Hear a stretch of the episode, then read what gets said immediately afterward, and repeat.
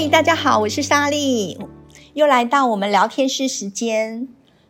在上一场聊天室里面聊到了如何拟定理想的血糖控制目标，有些糖友就问莎莉，既然要拟定理想的控制目标，总要有一些参考指标吧，这样才不会定得太离谱。其实啊，如果是跟医疗团队共同讨论这个目标的设定，肯定是会合适的。那但是，既然有人提到了参考指标，莎莉就来聊聊医学会建议设定的这一个目标值是多少。首先，我们来谈谈美国糖尿病学会在二零二二年的治疗标准。针对非妊娠成人的这个糖尿病的控制标准呢，他会建议糖化血色素要小于七 percent。美国糖尿病学会同时也建议需要拟定一个个人化的目标。所谓的个人化目标，莎莉在上一场如何拟定血糖控制目标的聊天室当中有提到了，医疗端会。根据病患不同的状况或因素来设定是宽松的或是严谨的目标，这个就是所谓的个人化目标。这个目标值呢，同时也是中华民国糖尿病学会所推荐的，所以呢，会依照病患的情况进行调整。那对于未成年呢？刚刚讲到是成年，而且是非妊娠的，这个糖化血色素要小于七 percent 的这个控制目标。那没有成年的这一个糖尿病患呢？美国糖尿病卫教学会建议将控制目标设定在糖化血色素要小于七，跟成人是一样的。那对于有特殊情况，可以依情况而调整。譬如说，经常会发生低血糖或是低血糖不自觉者，这个目标是可以放松的。那在中华民国糖尿病学会对于儿童跟青少年第一型的糖尿病的控制目标，也是它是设定在糖化血血色素要小于七点五。同样的，也是依照情况，这特殊情况进行个别性的调整。这个控制目标比美国糖尿病学会的。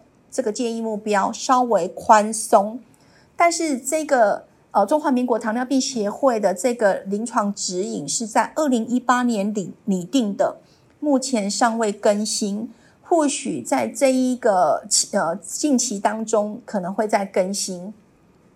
在二零一八年的这一段时间没有错，当年的美国糖尿病协会也是建议未成年的糖尿病病患控制标准是设定小于在七点五，数年之后就逐渐更新到七 percent 了。那对于六十五岁以上的糖友呢，如果健康状况是这个良好者，美国糖尿病学会就会建议糖化血色素要设定在小于七到七点五之间。那健康状况这个是中度者，好，那就是会如果有两个哦两种以上的共病，中度的认知或这那个自理能力有些许障碍者呢，糖化血色素是可以放宽至小于八 percent 的。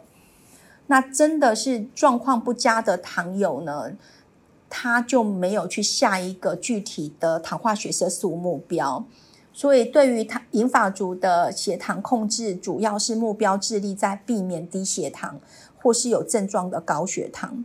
那在中华民国糖尿病学会的建议跟美国的呃糖尿病学会这个建议是一致的。只有在健康不佳的糖友，中华民国糖尿病学会则有具体的糖化血色素目标，它可以放宽至小于八点五 percent。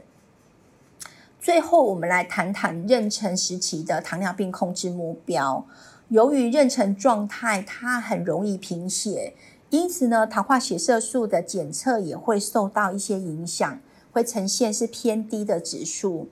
那为了腹中的宝宝健康，避免遭受高血糖的迫害，所以呢，在妊娠糖尿病的血糖控制目标会更加严格。